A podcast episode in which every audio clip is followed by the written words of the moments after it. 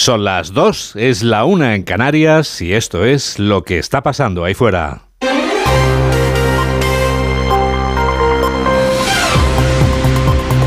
Onda Cero. Noticias fin de semana. Juan Diego Guerrero. Buenas tardes a todo el mundo. Si hay que elegir entre ser presidente del gobierno o tener el apoyo de los españoles, me quedo con tener el apoyo de los españoles. Así ha respondido Alberto Núñez Feijó a la amnistía de Pedro Sánchez. Un día después de que el candidato socialista a la reelección como presidente del gobierno defendiera la ley de amnistía por el interés de España, el presidente del Partido Popular ha criticado los motivos alegados por Sánchez para comprometerse a la amnistía. Feijó, que ha abarrotado la plaza de la Constitución malagueña, ha lamentado que a esta izquierda constitucionalista no la conozca ni la madre que la parió. Onda Cero Málaga, Blanca Lara. Palabras de Alberto Núñez Feijó en su acto en Málaga, Juan Diego, quien además ha manifestado que los socialistas no dejan ir a los españoles a las urnas porque el engaño, la mentira y el insulto a la inteligencia, los ciudadanos no lo votarían. Y como lo saben, harán todo lo posible para evitar las urnas. Porque si en julio perdieron cuando los españoles no tenían esta información, en una repetición el resultado sería abrumador, porque el engaño, la mentira y el insulto a la inteligencia, los españoles no lo votarán jamás. Y por eso, queridos amigos, no nos dejan votar. No nos dejan votar porque el insulto a la inteligencia no cotiza en una campaña electoral. El presidente del Partido Popular ha hecho un llamamiento a todos los constitucionalistas para ser dique de contención frente a la amnistía que pretende conceder Pedro Sánchez. Nosotros vamos a hablar. Si el Comité Federal decide validar que se quiebre la igualdad de los españoles para aferrarse a sus cargos, nosotros vamos a defender la igualdad de los españoles siempre. Y sí, los pocos que hacen como que levantan la voz en el Partido Socialista, deciden sin hacer nada, serán igual de cómplices de los que callan y de los que aplauden. Un acto en el que se han congregado en Málaga más de 20.000 personas en defensa de la igualdad de todos los españoles. Desde la Plaza de la Constitución de Málaga ha informado Blanca Lara. En otra plaza, la de Colón de Madrid, la Fundación para la Defensa de la Nación Española ha convocado una concentración con el lema de contra la amnistía y el golpe de Sánchez. Ahí han podido escucharse duros reproches hacia Pedro Sánchez por parte de Iván Vélez, presidente de DENAES, y también del líder de Vox, Santiago Abascal. En Colón continúa una unidad móvil de Onda Cero con José Luis Pérez Vicente en la técnica y con Aranza Zumartín. Buenas tardes. Buenas tardes. Aún queda gente aquí en la Plaza de Colón que se ha llenado en esta convocatoria contra la amnistía. Enfrentamos la peor amenaza para la nación y para la libertad, ha dicho Santiago Abascal en su intervención. El golpe del 17 fue desde la Generalitat traidora, hoy es desde la Moncloa. No lo vamos a permitir, ha dicho también Abascal, quien ha advertido al presidente Sánchez de las consecuencias de acabar con las leyes. Si no obligan a sus cómplices y socios, no obligan, ha dicho, al conjunto de los españoles. Sánchez, no te atrevas a invocar el nombre de España para pisar las leyes legítimas que a todos nos obligan. Y si lo haces, es mejor que en el próximo encuentro con Puigdemont le pidas que te vaya preparando la habitación de invitados en Waterloo. Juan Carlos Girauta, en nombre de Pie en Pared, ha puesto fin al acto advirtiendo que la amnistía envía el mensaje de que los golpistas tenían razón y de que las decisiones de los jueces no valen nada frente a la voluntad de un líder autócrata y autoritario. Desde la Plaza de Colón de Madrid ha informado Arancha Martín. Salvador Illa defiende con un tono conciliador la amnistía que Pedro Sánchez presentaba ayer con vehemencia. El portavoz de Guardia del Domingo evoca a Pascual Maragall para defender que no se puede mirar hacia atrás con ira y reconoce el señor Illa que sin amnistía no hay ministerios que ocupar, porque lo que está en juego no solo es el rumbo de nuestro país, sino el gobierno de España. Laura Gil. También está en juego el rumbo del gobierno, admite el primer secretario del PSC, que además enmarca la decisión en uno de esos momentos que hacen grande a la política, según sus palabras, tras alabar la forma en que Sánchez planteó ayer la amnistía ante el Comité Federal, con sinceridad, claridad y valentía, remarca, como cuando el líder socialista, recordado, reconoció abiertamente que se trata también de hacer de la necesidad virtud. Que lo que está en juego es ni más ni menos que el rumbo de nuestro país y el gobierno de España. Y actuando finalmente con transparencia, con transparencia, explicando con claridad a los militantes y a los ciudadanos españoles qué camino escogemos recorrer, hacia dónde queremos llevar el país, una vez escuchados los ciudadanos. Pues esto es lo que hizo ayer el presidente del Gobierno funciones y secretario general del PSOE, Pedro Sánchez, en el Comité Federal y ya en tono moderado pero firme ha solicitado durante la reunión extraordinaria del Consejo Nacional del PSC el apoyo sin fisuras de militantes y del resto de españoles a un acuerdo que dice, aunque es constitucional, también es excepcional, porque así lo exige el momento para apostar de forma decidida por la convivencia.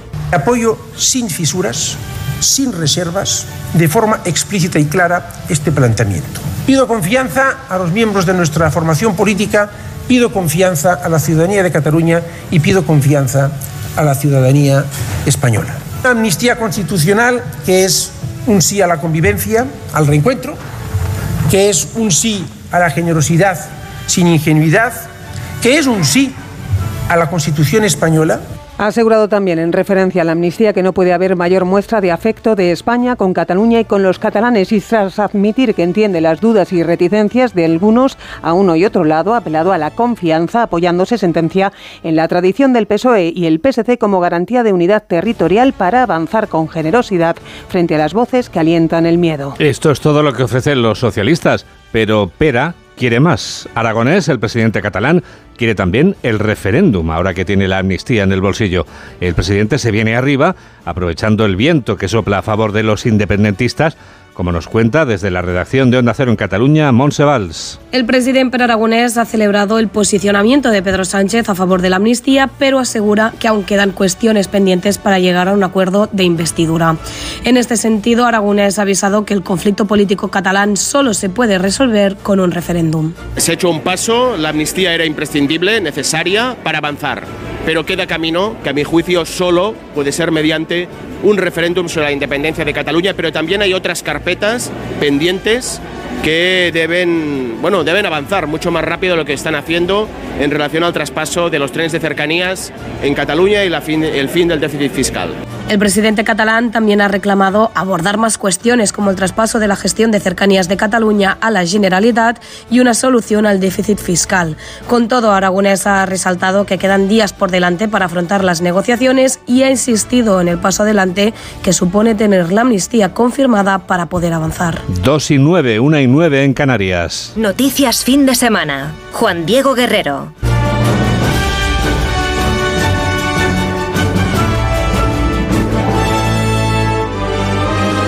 Las manifestaciones en apoyo del pueblo palestino se suceden por doquier.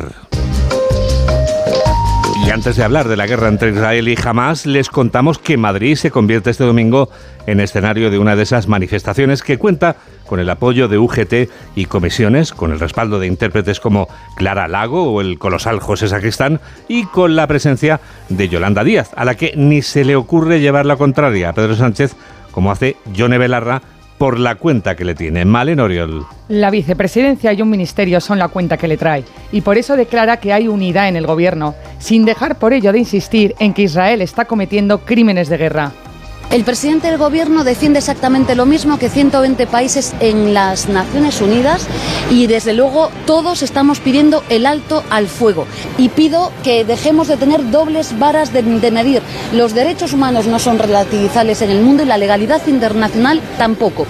Y hoy Israel está cometiendo crímenes de guerra. Ione Belarra, por su parte, ha vuelto a declarar que la guerra es un genocidio y una limpieza étnica del pueblo palestino. Y Mónica García pide sanciones económicas, diplomáticas y comerciales para el presidente israelí Netanyahu. La multitudinaria manifestación ha comenzado en Atocha a las 12 del mediodía con el lema Solidaridad con Palestina. Ha estado precedida por la rueda de prensa en la que se presenta el manifiesto en apoyo a Palestina, promovido por el movimiento social Emisiones Cero, con el lema Ni terrorismo ni genocidio, firmado por periodistas, políticos y artistas como Antonio López o Rosalén. 2 y 10, 1 y 10 en Canarias. Onda Cero. Noticias fin de semana.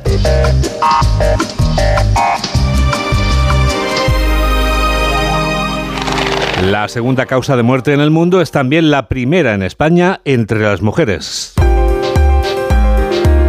Estamos hablando del ictus, cuyo Día Mundial se conmemora este domingo. Mucha atención a los detalles que nos ofrece en su crónica Belén Gómez del Pino. Cada seis minutos se produce un ictus en España, cada 14 minutos muere un paciente por ictus. No se cansan los especialistas en recordar la importancia de conocer los síntomas, entumecimiento, parálisis, pérdida de visión repentina, porque en la rapidez está la clave de la supervivencia y de una vida sin secuelas. Cada minuto sin atención que pasa tras un ictus se pierden dos millones de neuronas. Además de la atención inmediata, es muy importante la recuperación posterior recuerda Judith Sánchez Raya, portavoz de la Sociedad Española de Rehabilitación. Desde las estadas en UCI, el médico rehabilitador ha de ser el que evalúe las posibilidades de secuelas que vaya a tener este paciente ya desde el minuto uno. El ictus es la segunda causa de muerte más frecuente en el mundo y la primera en España entre las mujeres. Llega el minuto económico.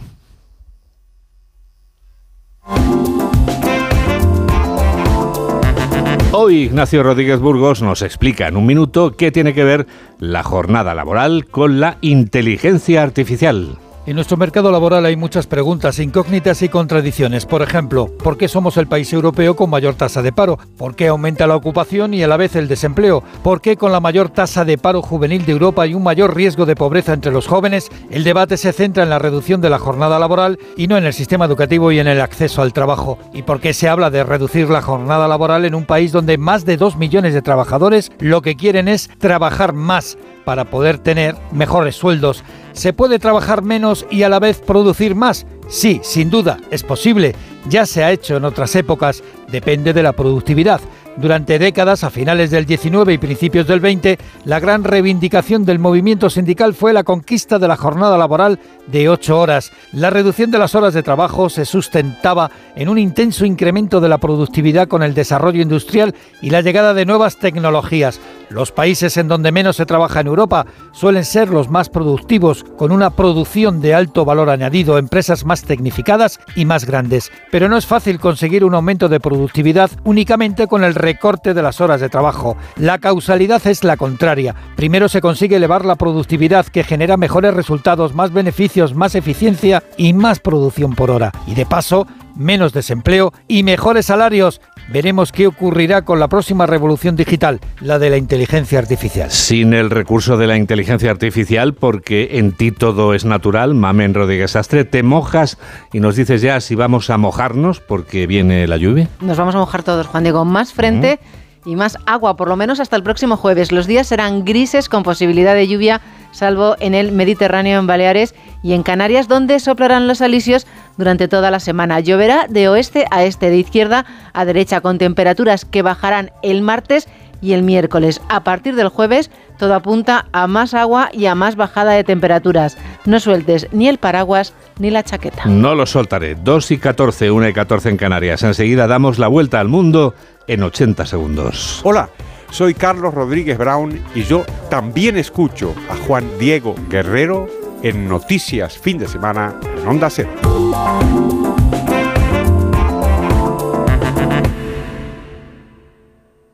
Cuarta planta. Mira, cariño, una placa de Securitas Direct. El vecino de enfrente también se ha puesto alarma. Ya, desde que robaron en el sexto, se la están poniendo todos en el bloque. ¿Qué hacemos? ¿Nos ponemos una? Yo me quedo más tranquilo si lo hacemos. Vale, esta misma tarde les llamo. Protege tu hogar frente a robos y ocupaciones con la alarma de Securitas Direct. Llama ahora al 900-272-272. Nadiuska es la primera mujer que enseña los pechos en España, la primera famosa que aparece en una portada de interview. Llega a hacer como 16 películas en apenas 2-3 años. ¿Cómo puede ser que una mujer que lo tenía todo acabara sin nada ni nadie? El Enigma Nadiuska, ya disponible solo en A3 Player y cada domingo un nuevo capítulo. Síguenos en Twitter en arroba noticias FDS. Es el momento del Foreign Affairs. O sea, de las noticias del resto del mundo. ¿Dónde empezamos, Mamen? Pues en cualquier lugar, Juan Diego, de la franja de Gaza, donde el bombardeo ha sido intenso durante toda la madrugada, no han dejado de caer bombas, especialmente en el norte y en el este. La guerra sigue su curso. Daniel Agari, portavoz del ejército israelí. Los combates terrestres en el norte de la franja de Gaza continúan. Estamos avanzando a través de las etapas de la guerra según lo planeado. Ampliamos gradualmente la operación terrestre y la escala de fuerzas en la franja de Gaza. La operación terrestre es compleja e implica riesgos también para nuestras fuerzas.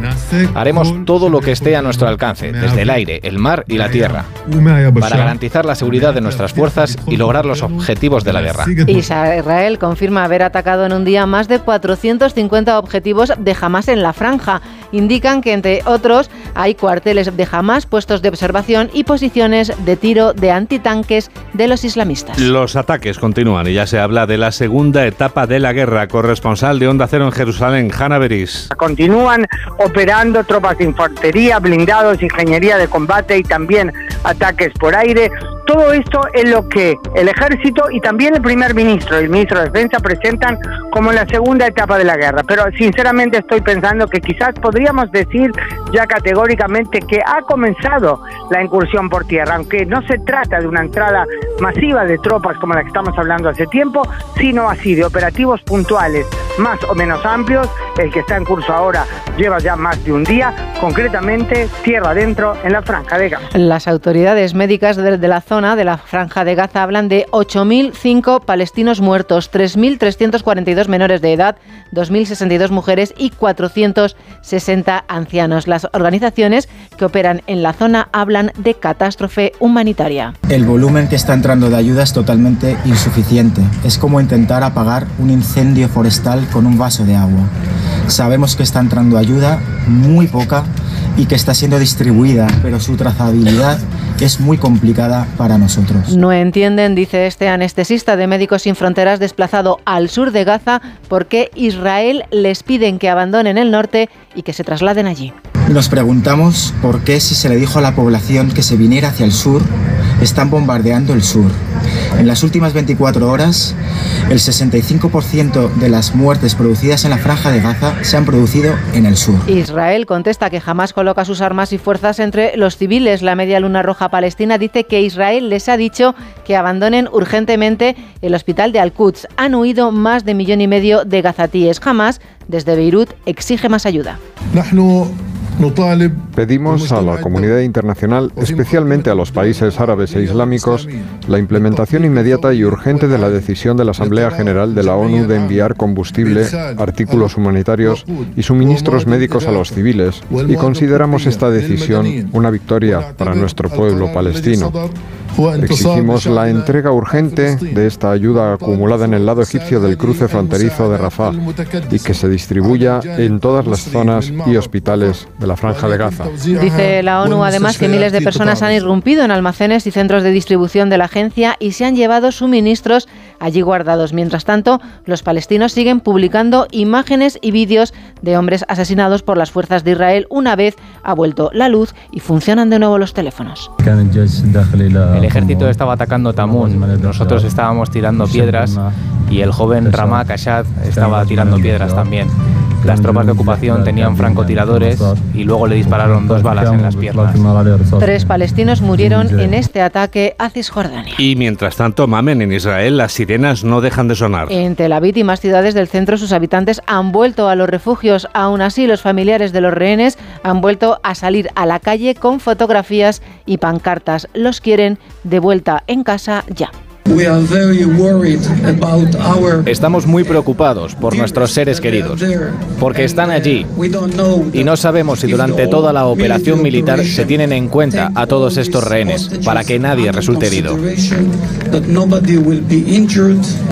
Queremos que todos regresen y no nos importa lo que den por eso. En cuanto a las telecomunicaciones, Elon Musk ofrece sus satélites. Israel le advierte de que serán usados por Hamas para sus actividades terroristas. Más cosas, Mamen. Nos situamos ahora en México. Sí, los habitantes supervivientes del huracán Otis buscan combustible, agua y alimentos. Dicen que no tienen nada. Falta agua, comida, todo. No tenemos nada, todas las casas se perdieron. Queremos que vengan a quitar toda esta basura, pues. El gobierno no nos han dado un apoyo tan siquiera, ni esperanza, ¿saben? Porque nomás andan volando por, las, por el espacio aéreo y... Queremos ayuda, ayuda. Se nos fue todo en el agua. No, no, no. Escucha además cómo describe la situación el dueño de un restaurante de Acapulco. Lo escuchamos. Es como una película, es como el apocalipsis. Realmente es como el apocalipsis, pero espero que Acapulco pueda recuperarse lo más rápido posible porque parece que el 90% de los edificios están dañados. Parece que más del 90%. Muchos hoteles, muchos de los pisos de los hoteles están dañados. Muchas empresas y hoteles están dañados. Desde el miércoles han perdido la vida 39 personas. Las pérdidas se elevan a miles de millones de dólares. 8.000 miembros de las Fuerzas Armadas se han desplazado a la zona para ayudarles. Y terminamos Mary of the Carmen con lo que a muchos les parece un auténtico boom, una noticia de- sin duda de impacto en todo el mundo. La trágica muerte del actor Matthew Perry le han encontrado muerto. Todo apunta a que se ha ahogado en el jacuzzi de su casa de Los Ángeles. Así compartía con sus fans hace menos de un año su lucha contra sus adicciones. Al alcoholismo no le importaba que estuviera en Friends. Al alcohol simplemente no le importaba nada de eso. No es justo. Tuve que pasar por esta enfermedad mientras que los otros cinco no. Todavía tengo que luchar contra esto. No pudo nunca volver a ver la serie que le hizo hiperconocido. Él mismo explica el motivo. Tomaba 55 bicodina al día, pesaba 58 kilos, me veían 30 millones de personas y por eso no puedo ver Friends. Estaba excesivamente delgado, bebiendo alcohol, tomando piáceos y consumiendo cocaína. Podría recordar cada temporada por mi aspecto.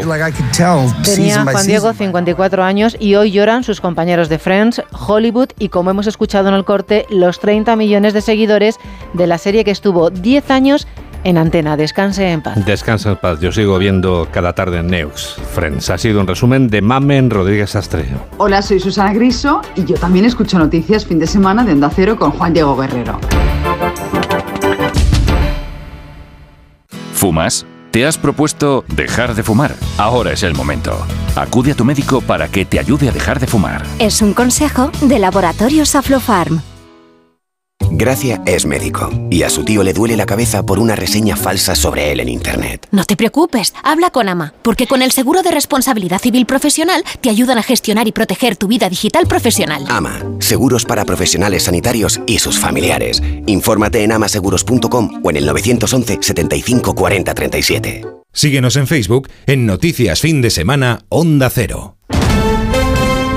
Titulares del deporte con David Camps. Desde las dos juegan Betis y Osasuna, de momento empate a cero, partido de la undécima jornada que deja al Real Madrid líder después de la victoria 1-2 ante el Barcelona. Lesión del jugador del Madrid, Chouameni, sufre una fractura por estrés en su pie izquierdo y estará en torno a dos meses de baja. El Atlético de Madrid intentará no perder el ritmo de los líderes en, en su choque ante el Alavés a las 9 de la noche en el Metropolitano. Antes, Rayo Real Sociedad y Athletic de Bilbao Valencia. La Almería sigue siendo el colista al perder ante Las Palmas. Empates en los duelos Mallorca Getafe y Cádiz Sevilla. En segunda división, desde las dos Mirandes Cartagena, también empate a cero en el marcador. Y en la séptima jornada de la Liga Endesa de Baloncesto, dos partidos esta mañana, ya finalizado Real Madrid 91, Palencia 68 y a tres minutos del final, Manresa 83, Granada 71 por la tarde, Bilbao Tenerife, Valencia Barcelona y Andorra Basconia, en el que podría ser el último partido de Joan Peñarroya como técnico del Basconia. Y atentos esta tarde al Gran Premio de México de Fórmula 1, con Carlos Sainz saliendo desde la segunda posición, Fernando Alonso décimo tercero. Y ahora lo que va a pasar ahí fuera la semana que viene.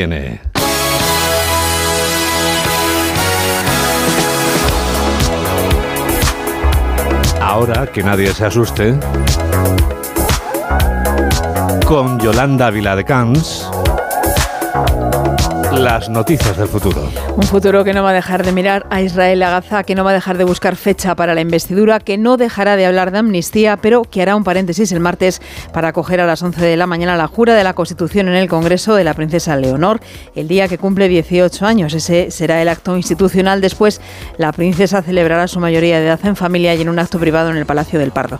Semana además muy económica, datos mañana de precios, conoceremos el dato adelantado de IPC y el viernes paro y afiliación del mes de octubre. Conoceremos además datos sobre el perfil de las personas mayores publicado por el Consejo Superior de Investigaciones Científicas esta semana y un estudio sobre el bullying con información recogida entre madres, padres, docentes y menores. En nuestros días mundiales, mañana se festeja una tradición, como estamos escuchando ya de fondo esta canción, llena de bromas y travesuras porque es la noche anterior a Halloween y se celebra la noche del diablo. Eso mañana. Bien. El martes, pues el martes no te tengo que decir lo que vamos a celebrar. Truco trato. De lleno, exacto. Truco trato en Halloween. Noviembre lo vamos a arrancar ya el miércoles con el Día de Todos los Santos. El jueves vamos a celebrar el Día Internacional contra la Violencia y el Acoso Escolar. Y el viernes JD, el viernes come un sándwich. Un sándwich. Es el día del sándwich. Es el Día Mundial del Sándwich. Tú verás de de qué te lo haces. Jamón york, serrano, lo que quieras. Un sándwich o de tortilla. Buena idea. De tortilla es un gran plan para esta semana de Halloween. Y ahora que Halloween está en el aire, esto es América y este es Agustín Alcalá. ¿Qué lleva a gente normal? Buenas esposas y maravillosos maridos, madres y padres ejemplares de sus hijos e hijas y a jóvenes y menos jóvenes a gastarse en el día de Halloween 12.200 millones de dólares en chocolates y caramelos, disfraces y en decoraciones de sus casas y de sus jardines, tumbas, esqueletos, jinetes descabezados para celebrar esta fiesta pagana y dedicada a encumbrar a los muertos, los fantasmas, los espíritus y las brujas. Qué desperdicio de dinero que podría ser destinado a luchar contra enfermedades, a salvar a niños que no saben qué es Halloween, de la guerra, de la sed y del hambre. Y sin embargo, año tras año, los norteamericanos se gastan su dinero, este año un 16% más que el año anterior, en celebrar esta fiesta del trick or del engaño, del dame esto a cambio de aquello, en la que quieren ser asustados, como si el miedo fuera un placer y el horror de las películas tan populares estos días, llenas de personajes con máscaras y sierras, una preparación mental para cuando se enfrenten a miedos y horrores reales que experimentarán a lo largo de su vida. Miedo que atenúan llenándose de chocolates y de dulces, azúcar, adrenalina y terror, la pócima favorita de las brujas de Salem. Tú también escuchas este programa de noticias que produce Mamen Rodríguez Astre y que realiza Gabriela Sánchez aquí en Onda Cero, en la radio.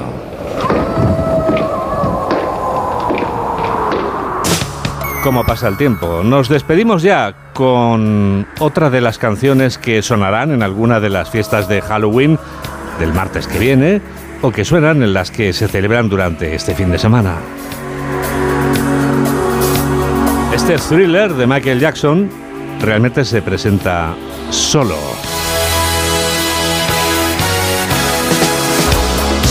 Así que únicamente diremos disfruta de la canción que da título a un álbum que reside en la cumbre de la historia de la música. Gracias por estar a ese lado de la radio. Que la radio te acompañe. Adiós. It's close to midnight. Something evil's lurking